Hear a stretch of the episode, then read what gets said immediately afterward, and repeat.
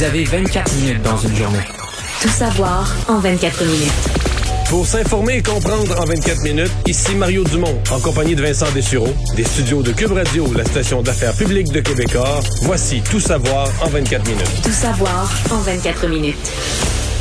Encore des incidents de violence armée à Montréal. Je donnerai les détails tantôt, ainsi qu'une attaque assez euh, inusitée et mortelle en Norvège. Attaque à l'arc à flèche. Je donnerai les détails tantôt, mais commençons avec la grosse nouvelle du jour. Euh, après avoir joué la ligne dure pendant plusieurs semaines, mais finalement, Christian Dubé, le ministre de la Santé, annonce qu'il euh, recule. On va reporter de 30 jours la fameuse date butoir de vaccination obligatoire du personnel de la santé, alors qu'on était carrément à deux jours de cette date butoir on devait annoncer les plans de contingence, mais Christian Dubé dit euh, on fonce dans le mur. Alors on est obligé de reporter euh, cette date euh, d'un mois. il espère d'ailleurs que les promesses de suspension de permis d'exercer vont amener des gens à aller se faire vacciner dans les prochaines semaines. Je vais vous faire entendre d'ailleurs Christian Dubé, le ministre de la Santé, suivi de François Legault. on sent quand même un certain malaise dans cette annonce-là du côté du premier ministre. On les écoute. Si on continue comme ça, on va foncer dans un mur. Et, comme ministre de la Santé, avec mon équipe, j'ai la responsabilité de protéger le réseau de la santé de tous les Québécois, mais aussi de protéger notre réseau. Et là, le risque en ce moment, il est trop élevé. Et ça serait irresponsable de jouer au dé avec la santé des Québécois. Je pense que quand on regarde la balance des inconvénients, c'était la décision responsable à prendre. Maintenant, je vais laisser euh, Christian expliquer euh, le fond. Est-ce que c'est un échec pour vous? C'est la balance d'inconvénients. Il n'y a rien de parfait. Malaise, tu dis. Ouais, hein, ouais, balance. Euh, bon, rien de parfait, on le comprend. Euh, on donne les chiffres. On rappelle que 22 000 employés du réseau de la santé auraient été suspendus dès vendredi si on avait respecté cette date butoir. Et on était le tiers, le tiers avait une dose. Donc le tiers serait revenu avec dès qu'il y aurait eu leur deuxième dose, serait revenu d'ici quelques semaines. Ouais, et on comprend que ceux qui ont eu une dose en général vont, vont se diriger vers la deuxième. Euh, on a donné quand même quelques détails là, sur ce, ce, qui, ce, qui, nous pendait au bout du nez. La sous-ministre adjointe à la direction générale des affaires universitaires, médicales, infirmières infirmière euh, euh, Lucie est allée bon donner quelques détails sur euh, l'impact de ce, manque de personnel. Dire qu'on est déjà en pénurie, on en a retiré des milliers d'employés à nouveau. On peut l'écouter. Dans les centres hospitaliers, par exemple, ça serait à peu près 600 lits de courte durée supplémentaires fermés au Québec. 35 salles d'opération fermées. Et ça, c'est sur un base où déjà on a euh, à peu près 80 euh, euh, salles d'op fermées sur un, une capacité totale de 470. si on regarde aussi également la DPJ, santé mentale, des réductions de services importants, également 35% des CHSLD avec des réductions de services importants. Euh, faut rappeler présentement le taux de vaccination est à 96 euh, pour la, la, première dose dans le dans le réseau. On dit Christian Dubé disait j'espère que vous allez on vous tend la main. Nous espérons que vous allez la saisir. Il y a eu de nombreuses réactions. on sait que certains euh, certaines personnes du milieu de la santé disaient effectivement on aura de graves conséquences. Docteur Benoît euh, Eppel du CIUS de l'Estrie euh, s'inquiétait. Alors il disait oui on s'en allait droit dans le mur. Il y a du soulagement chez les syndicats. On les a entendus dans les dernières semaines demandait à ce qu'on reporte cette date. Euh, la présidente de la Fédération de la santé du Québec, affiliée à la CSQ, disait c'est une sage décision, ça aurait été terrible, ça aurait été catastrophique. C'était le discours de Claire Montour. Euh, du côté de Robert Comeau, d'Alliance du personnel professionnel et technique de la santé et des services sociaux, on disait ça va donner le temps aux gens d'aller se faire vacciner. Dans les partis d'opposition aussi, on disait ben c'est un échec pour le gouvernement. C'est le discours du Parti libéral de Québec solidaire également.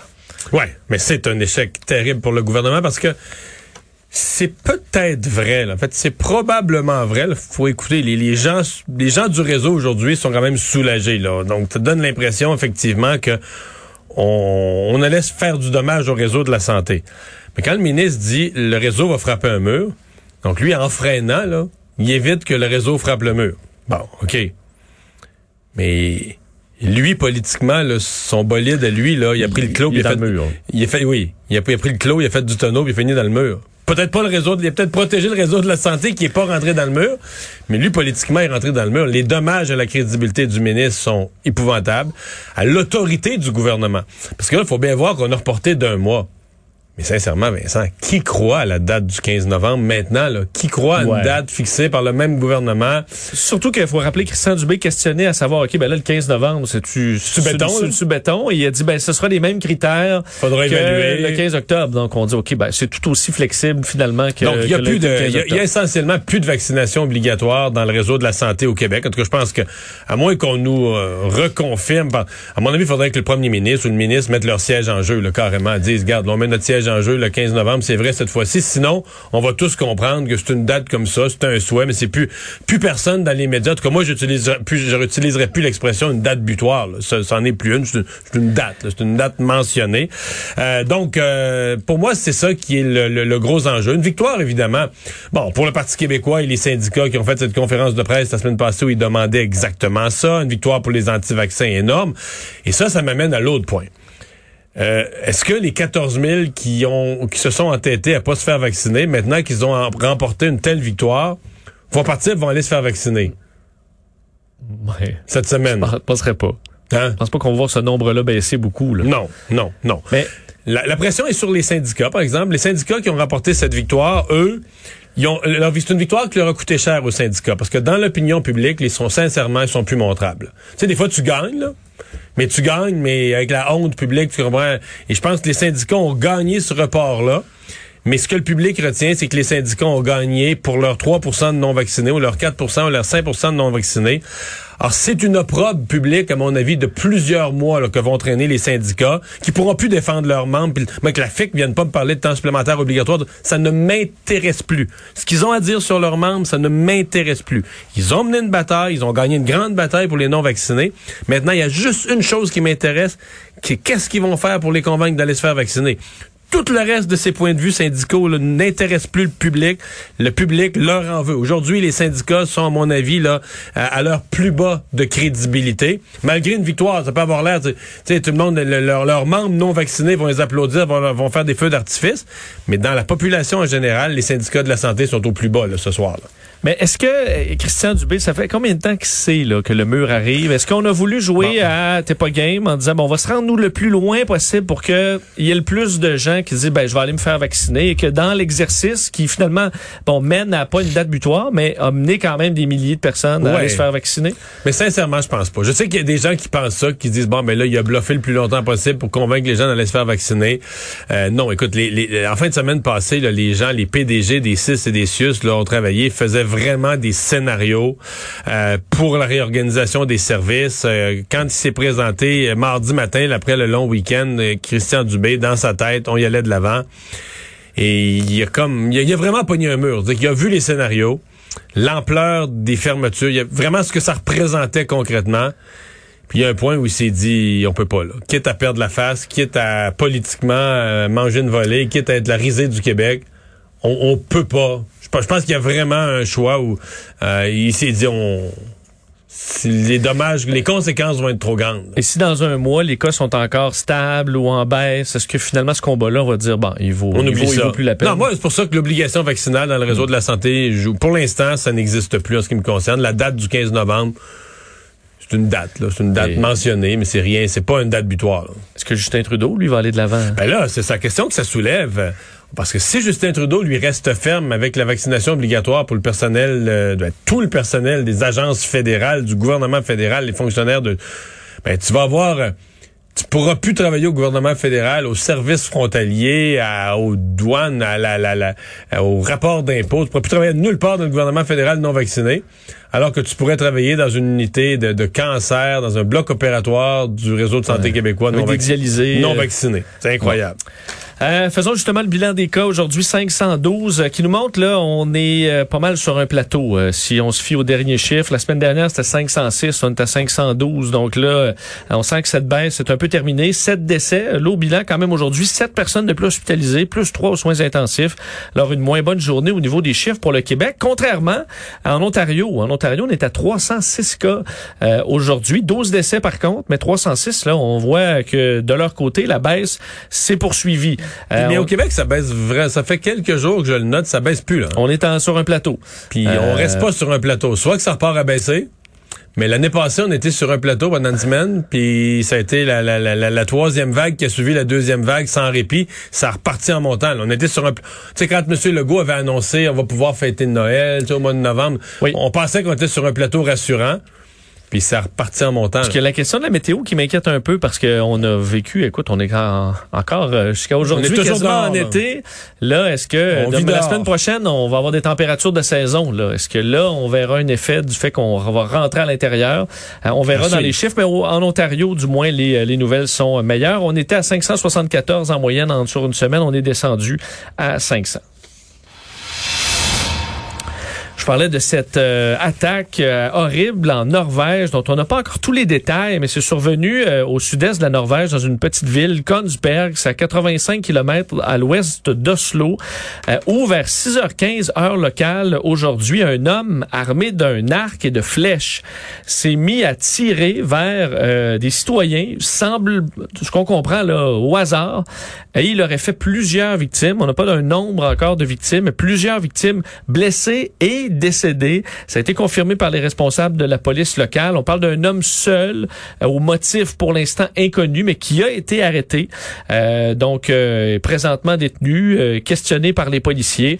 Les L'attaque est survenue à plusieurs endroits dans la ville. Je pense qu'on a eu pris du temps avant de le localiser, avant d'avoir donc être capable de mettre la main au collet de cette personne-là. Plusieurs témoins sur une grande partie du centre-ville.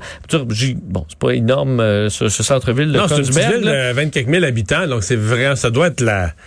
J'imagine la détresse, la panique dans une petite ville comme ça, euh, sûrement bien tranquille euh, en Norvège. Euh, tout à coup, quelqu'un qui se met à tuer le monde à tort et à travers, à leur tirer des flèches. J'ose pas imaginer la, panique.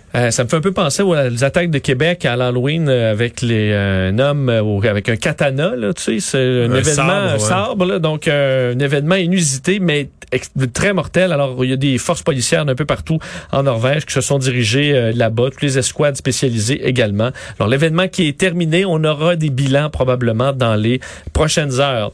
Parlant de violence, euh, Montréal a vraiment été victime d'une série noire dans les dernières heures, les derniers jours. Trois actes euh, de violence armée à Montréal. Et là, le bon, dernier événement en date est survenu en plein jour. Une autre tentative de meurtre au beau milieu de l'heure du dîner. Un homme atteint par balle alors qu'il circulait sur la voie de service de l'autoroute 40 dans le secteur Saint-Léonard à Montréal. On a un peu plus de détails. Un homme qui aurait des liens, selon nos collègues de TVA Nouvelle, LCN, là, et du bureau d'enquête, des liens avec les Hells Angels, euh, également avec le crime organisé Perse, qui aurait donc été criblé de balles.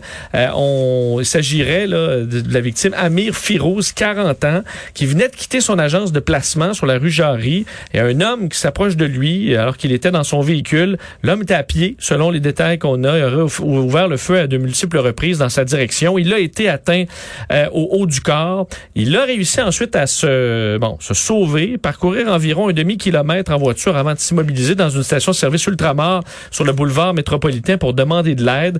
Il a été transporté d'urgence à l'hôpital, reposait dans un état grave mais stable cet après-midi. Et euh, une trentaine de minutes plus tard, ce midi, les pompiers qui ont été appelés pour un incendie de véhicule et on comprend que c'est probablement le véhicule utilisé euh, pour bon les assaillants pour prendre la, l'assaillant pour prendre la fuite par après. Alors, euh, les policiers font enquête. Enquête également sur euh, ces, euh, ces événements survenus hier à Montréal-Nord, où maintenant on compte une deuxième victime. Heureusement, une personne encore là blessée par balle, mais dont on ne craint pas pour la vie. c'est survenu hier à Montréal-Nord, on sait, là, vers 17h30, des coups de feu qui se font entendre près de l'intersection du boulevard Lacordaire et de la rue Charleroi. deux hommes à bord d'un véhicule se font cribler de balles.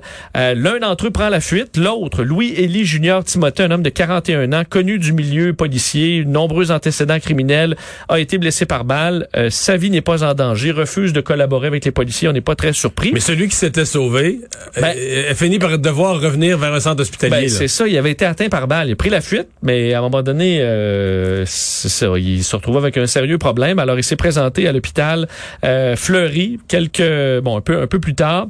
Et il s'agirait de Jean-Jacques Ricardi, 39 ans, lui a été transféré dans un autre centre hospitalier, aurait reçu plusieurs balles. Ce qui arrivé, j'ai comme des j'ai comme des bosses de métal dans le corps. Alors euh, il est dans un état stable aussi, donc quand même trois euh, tentatives de meurtre en l'espace de quelques heures. Euh, dans tous les cas, les gens qui qui ont survécu Et, Et, et, et des gens, on, on précise pas toujours, mais qui, des gens qui collaborent avec les, les policiers euh, sur Ils l'enquête. savent pas, Mario. Pas tellement. Ils n'ont aucune idée de qui aurait bien pu leur... Petite vie tranquille, qui a bien pu leur en vouloir, sais n'ont aucune euh, idée. Des fois, un adversaire au squash, euh, au tennis, on sait pas. Euh, D'ailleurs, vous vous souvenez peut-être au mois d'août dernier, euh, un événement qui avait déclenché là, beaucoup de réactions à la grandeur de la ville. Même, on avait annoncé des, euh, de nouveaux investissements dans le milieu policier. Ce triple meurtre survenu au mois d'août dans le secteur Rivière-des-Prairies, ben, il y a du nouveau. Les enquêteurs des crimes majeurs du service de police de Montréal et de Laval ont procédé à l'arrestation de trois personnes. Plusieurs perquisitions également. On se souvient que le 2 août dernier, des coups de feu avaient été tirés euh, dans un vers un immeuble. Cinq hommes avaient été atteints par balle. Trois euh, étaient en avaient perdu la vie. Épisode qui avait causé à ce moment-là une commotion carrément dans la ville de Montréal. Tout savoir en 24 minutes. Euh, on s'inquiète, euh, Mario, et c'est un dossier intéressant dans, euh, dans le journal de Montréal, le journal de Québec ce matin, là, la situation de centaines d'animaux, les agneaux, des vaches, des porcs, qui sont entassés dans des enclos surpeuplés en raison du manque de vétérinaires du ministère de l'Agriculture, des Pêcheries et de l'Alimentation du Québec. Parce que pour Les vétérinaires qui supervisent l'abattage. Exact. On peut pas, euh, euh, on peut pas abattre ces animaux-là s'il n'y a pas la présence d'un de ces vétérinaires. Mais on est en pénurie, de sorte qu'en attendant, ces animaux sont entassés dans des conditions très très difficiles. Aujourd'hui, euh, ben le ministre André Lamont, euh, Lamontagne euh, est allé expliquer qu'on n'avait pas de solution miracle. On comprend qu'on a des, problèmes de pénurie. les solutions sont souvent longues, prennent du temps. Mais je comprends pas qu'on nous dise pas à chaque fois. Ils sont où, là? Ils sont où, les vétérinaires, là? C'est des personnes retraitées? Ben, c'est pas gênant. Tu dis, on a plusieurs vétérinaires qui ont pris leur retraite, mais il ne doit pas avoir de personnel. J'ai pas entendu parler qu'il y a des gens qui s'étaient évaporés durant la pandémie, là, qui, qui s'étaient liquéfiés, et les gens sont quelque part. C'est vrai. C'est que dans le milieu vétérinaire, mais c'est peut-être ça c'est peut-être pas dans le milieu plus agricole comme ça. euh, Il y a des, des, des gens qui quittent le- la profession et des nombreuses dépressions aussi dans le milieu vétérinaire. Ouais, ouais, ouais. Euh, Il y a des des problématiques. là. Parce que, parce que à terme, là, si on a moins de monde au gouvernement, puis là, moins de monde, pas parce qu'on les met à pied, je veux dire, on ne trouve plus de monde. Il- C'est vrai dans le réseau de la santé, c'est va falloir s'organiser avec moins de services. Là. Va falloir euh, la réorganisation dont parle Christian Dubé, donner donner les services essentiels. Mettons le cas des vétérinaires. Mais là, est-ce qu'on dit tout simplement on se croise les bras, puis on se dit Ah, on va en manquer, puis ça va être le bordel pendant des années, on va abattre ou bien on dit ben je sais pas, moi, on va faire un échantillonnage moins grand. Je sais bien qu'on peut pas niaiser avec la santé de la population parce que ces vétérinaires-là surveillent, par exemple, qu'on va pas abattre des euh, abattre des animaux qui ont pris des médicaments, là, qui viennent qui de prendre- malades, qui sont ouais. malades, qui viennent de prendre des médicaments, que t'as pas le droit, t'aurais pas le droit de les envoyer pour la viande à l'abattoir. On comprend ça, mais est-ce qu'on va demander aux abattoirs de faire une partie d'autorégulation avec un mécanisme de surveillance? Trouver des façons de faire avec moins de monde parce que dans tous les secteurs, c'est ça. Un gros problème. Ben, je parlais avec mon vétérinaire il n'y a pas très longtemps, avec vétérinaire pour les animaux euh, domestiques, là, mais il disait, lui, il fait du service à domicile. Il dit, je suis débordé là. Il dit je peux pas refuser beaucoup ça, parce que contre- il dit Mario et des gens m'appellent en larmes. Puis il dit mon chien il faut l'euthanasier par exemple parce qu'il tu sais il souffle là, le martyr puis il dit gars je vais je vais payer là, je vais vous donner euh, 500 dollars, 1000 dollars c'est de plus s'il faut, c'est quoi votre prix? Puis là tu dis écoute t'es euh, humainement là, t'es attendri par ces propriétaires Mais les en petits larmes. animaux, là, par contre, ça, t'as une, avec la pandémie, ça, t'as une augmentation bien réelle. C'est-à-dire que les, les, les, les ménages qui ont un animal à la maison, Oui. le pourcentage a augmenté significativement pendant la pandémie. Donc, les vétérinaires de petits animaux domestiques, eux, ils ont de l'ouvrage. Sont débordés. Alors bref, euh, situation très très compliquée. On sait qu'on avait augmenté, euh, on avait ajouté des incitatifs, des primes euh, au MAPAC pour recruter des vétérinaires. Et là, on est à ça. D'ailleurs, il y aura un nouveau groupe de travail pour essayer de, trouver des façons de recruter davantage de médecins. Parlons de Paul Mukendi, ce pasteur, du pasteur autoproclamé là, qui est recherché, euh, on le sait, par les policiers depuis plusieurs semaines maintenant. Mais sa conjointe a été appréhendée au cours des dernières heures par la police de Québec. Pourquoi? Parce qu'on craint qu'elle ne fuit aussi, qu'elle ne fuit le pays pour aller rejoindre son mari. Elle avait été... Qui, euh, lui, lui se prétend au Congo, si Euh, je ne m'abuse. en hein? Afrique, ouais, au Congo. Il me semble que c'est au Congo. République démocratique du Congo, de Euh, mémoire. Mais ça, on n'est pas sûr. Il pourrait être à Vanier aussi dans un Dans un garage avec un décor. C'est ça, parce qu'on sait qu'il n'avait pas les, Il les s'est papiers filmé, pour dans s- Ouais, c'est ça. Euh, tu peux mettre le fond que tu veux. là. euh. Tu te diffuses sur Euh, Facebook Live. Ouais, alors euh, le 8 septembre dernier, Carmen Mukendi, sa femme, celle que ses fidèles appellent Maman Carmen, avait été arrêtée par les policiers de Québec, puis libérée sous promesse de comparaître. On l'accuse, enfin, on, la on lui reproche des publications sur Facebook, des commentaires sur une, des présumées victimes de Mukendi. Et là, on le, elle, est- elle avait, s'était engagée à comparaître en décembre prochain. Mais là, on s'est mis à avoir des doutes. Là. Elle va, va peut-être prendre la poudre d'escampette comme son mari. Alors finalement, elle a été euh, appréhendée. Euh, et euh, bon, on, on va, su- on va suivre ce dossier de près. La DPJ est à la recherche de familles d'accueil et recherche là, désespérément des familles d'accueil dans la région de Montréal. Aujourd'hui, euh, ils ont fait une sortie là, pour dire nous manque une cinquantaine de familles d'accueil.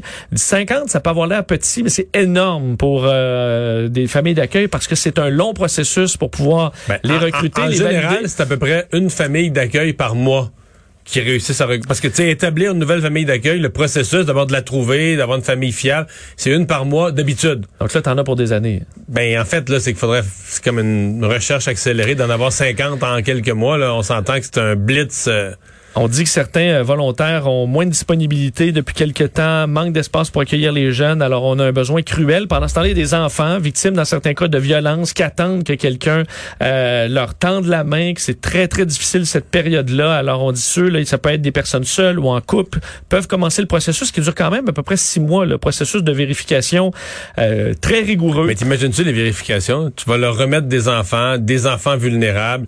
Alors, tu sais que tu vérifies que c'est pas des gens qui sont violents, que c'est pas des gens des qui vont le faire juste pour l'argent, que c'est pas des gens, des abuseurs sexuels qui veulent, d'enfants qui veulent se faire livrer des enfants sur un plateau d'argent. C'est l'enfer, là. Veut dire, Tu peux pas faire d'erreur, là. non. Non, non, non. C'est des enfants déjà poqués. Tu veux pas empirer leur situation. Et la DPJ ben, a été souvent blâmée. Fait qu'on comprend que euh, si des enfants sont placés là puis qu'il leur arrive malheur, euh, on va être vite là, blâmer la DPJ. Mais euh, en attendant... euh, moi, je veux dire, j'ai bien du respect. là. Je- J'aime bien les enfants. J'ai aimé les miens. Je m'en suis bien occupé. Mais tu sais, si tu me demandais d'être famille d'accueil de la DPJ... De... C'est un mandat. Hey, je là. me suis fait raconter ça, toutes les histoires qui vivent, là, ça sonne en pleine nuit, là, des enfants. Tu sais, mettons une famille se désorganise, une chicane durant la nuit.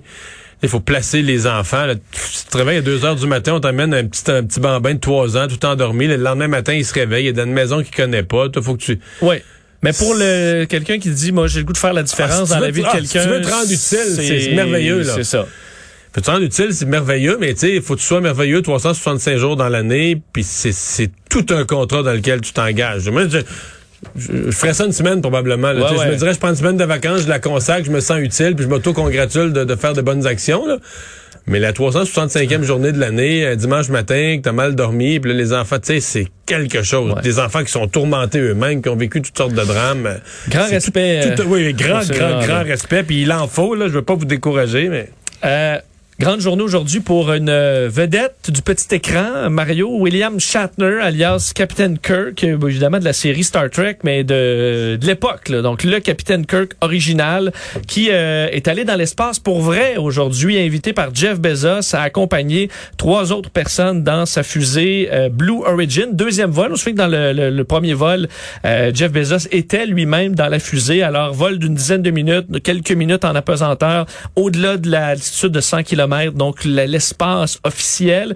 Il est redescendu euh, bien en forme, Capitaine Kirk, à 90 ans, devenant la plus vieille personne il- à, à atteindre l'espace. Ouais, il était en bonne forme, là. Juste quand on le voyait entrer, etc., dans la capsule, il avait l'air euh, quand même pas solide. Ouais, j'aimerais avoir son énergie à 90 ans. Il était ravi, expérience la plus intense, ima- inimaginable de sa vie, extrêmement ému. Je vais entendre un court extrait alors qu'il prenait Jeff Bezos dans ses bras là, euh, et avait beaucoup d'amour pour Jeff Bezos aujourd'hui.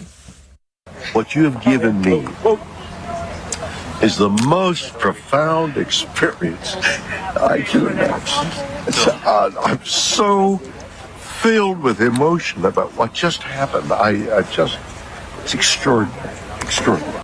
Expérience extraordinaire, expérience la plus profonde qu'il ait vécue. Il dit tout le monde devrait faire un vol comme ça, ce que je pense que quelques environnementalistes euh, pas d'accord? ne seraient pas d'accord, qu'il y ait des milliards de vols du genre. Alors, euh, bon, que qui... Jeff Bezos, finalement, c'est la bonté incarnée. Mais je trouve que Euh, c'est ce qu'il faut retenir de l'événement. Écoute, il prend des- Saint, Saint Jeff Bezos. Saint Jeff, il prend des nous. superstars et euh, il les envoie dans l'espace comme ça gratuitement. Euh, D'après moi, les bons mots de William Shatner, les bons mots de Capitaine Kirk à son endroit, là, c'était une campagne de promotion. Ça valait le prix de l'envoyer dans oui, l'espace. je pense que oui. Et euh, ce Est-ce que je suis trop cynique? Euh, non, Il y a des gens campagne qui, de pub. Il y a des gens qui, qui, qui, sur les réseaux sociaux, des gens qui parlaient. Faut dire que je suis pas un fan de Star Trek, mais qui disaient, c'est comment il était, il était retourné dans l'espace ou qui était comme à son endroit. Puis à ces gens-là, je pense que le USS Enterprise, c'était en studio. hein. On me dit que oui, la pesanteur était, euh, c'était, c'était du faux là. c'était pas tourné dans l'espace. là. Non. non. La majorité des planètes, tu peux pas les visiter juste avec un petit, un petit, euh, un petit, un petit, kit euh, serré là. Ça marche pas. euh, ça marche pas comme ça. Et euh, premier match euh, du euh, des Canadiens ce soir, manquez pas ça à TVA Sport. contre les Maple Leafs qui voudront venger leur élimination en série, euh, qui vont certainement fournir l'effort ce soir. Euh, ben, résumer l'actualité en 24 minutes, c'est mission accomplie.